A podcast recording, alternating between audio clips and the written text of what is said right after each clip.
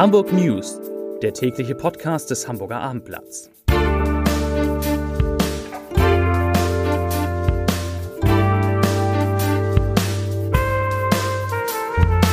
Hallo und herzlich willkommen zu unserer kleinen Nachrichtensendung. Mein Name ist Stefan Steinlein. Heute geht es um den Großbrand in der Schanze und die Folgen. Es geht um die Arbeit der Beschwerdestelle der Hamburger Polizei, um den Bau eines neuen Elbtunnels, um die Sommerhitze, die nach Hamburg zurückkehrt, sowie um zwei glückliche Hamburger und einen Lotto-Jackpot. Doch zunächst einmal der Hinweis auf den meistgelesenen Artikel des Tages auf abendblatt.de. Das ist heute der Kommentar im Würgegriff von Long Covid. Und damit sind wir schon bei den Nachrichten. Die Resonanz auf die Arbeit der vor 16 Monaten eingerichteten Beschwerdestelle der Hamburger Polizei ist groß. Im ersten Berichtsjahr, das ging vom 1. März 21 bis zum 28. Februar 22, haben sich 1249 Hamburger bei den 20 Mitarbeiterinnen und Mitarbeitern der Beschwerdestelle beklagt. Darüber hinaus gab es 14 interne Hinweise, die also von Polizisten oder Polizistinnen gekommen sind. Laut der Innenbehörde gingen mit 805 die meisten Beschwerden niedrigschwellig per E-Mail und über das anonyme digitale Hinweisgebersystem ein. Nach Angaben der Polizei seien 84 der Berichtsjahr abschließend bearbeiteten Beschwerden berechtigt gewesen. Das wären dann 7,8 Prozent. 116 Beschwerden wurden als teilberechtigt eingestuft, 673 oder 62,2 Prozent als unberechtigt. Laut der Behörde standen 172 Beschwerden in direktem Zusammenhang mit polizeilichen Maßnahmen zur Bekämpfung der Corona-Pandemie.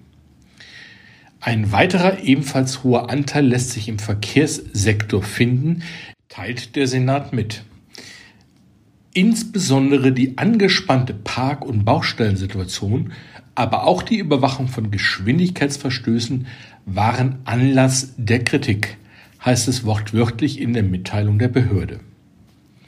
Die Brandursache des Großfeuers im Schanzenviertel ist weiter unklar. Es gibt bislang keine Hinweise darauf, dass jemand vorsätzlich das Feuer gelegt hat.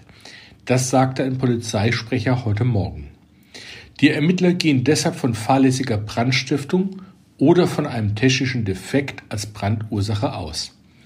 Der Großbrand war am späten Sonnabendabend im vierten Stock des Mehrfamilienhauses ausgebrochen. Ein Nachbar war auf die Warngeräusche eines Brandmelders aufmerksam geworden und hatte die Feuerwehr alarmiert. Trotz eines Großaufgebots konnte die nicht verhindern, dass die Flammen auf die beiden benachbarten Häuser übergriffen.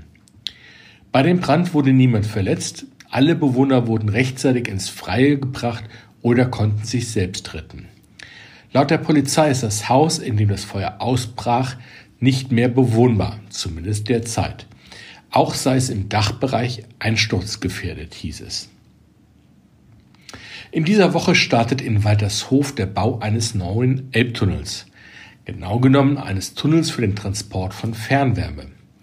Der 1160 Meter lange begehbare Tunnel soll einmal die Stadtteile nördlich der Elbe mit Abwärme aus den Industriebetrieben im Hafengebiet versorgen. Das kündigte die Umweltbehörde heute Morgen an.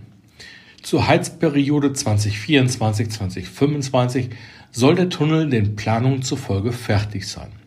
Er ist Teil des Plans von Umweltsenator Jens Kerstern von den Grünen, das in die Jahre gekommene Kohleheizkraftwerk in Wedel durch ein modernes Gas- und Turbinenkraftwerk auf der Tratenau zu ersetzen. 398 neue Referendarinnen und Referendare sind heute nach Ende ihres Studiums in die zweite Phase ihrer Lehrerausbildung gestartet.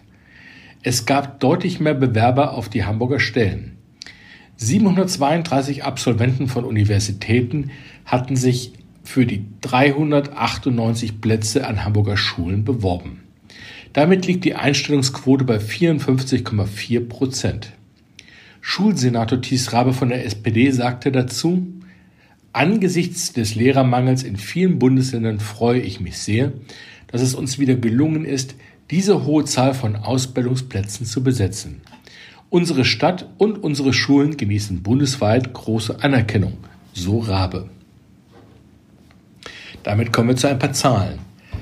8, 19, 25, 27, 33, 34.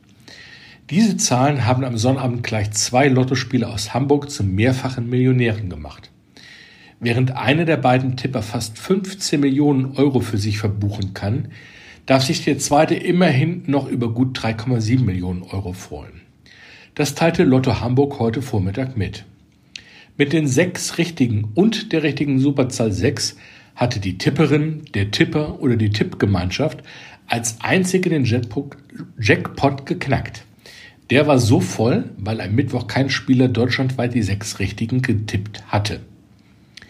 Der Lottoschein wurde den Angaben zufolge im Bezirk Hamburg Nord abgegeben. Im zweiten Fall hat der Spieler im Internet einen einzigen Tipp abgegeben, und zwar den richtigen.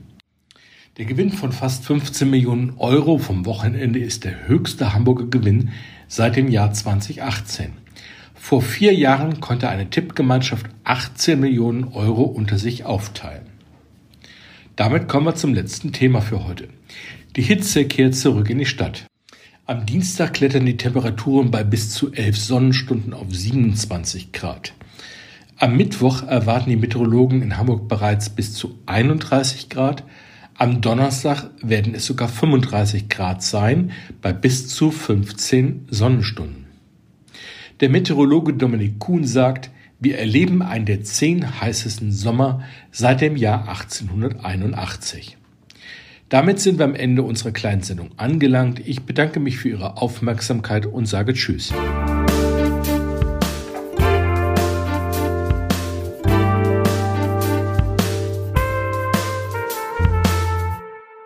Weitere Podcasts vom Hamburger Abendblatt finden Sie auf abendblatt.de slash podcast.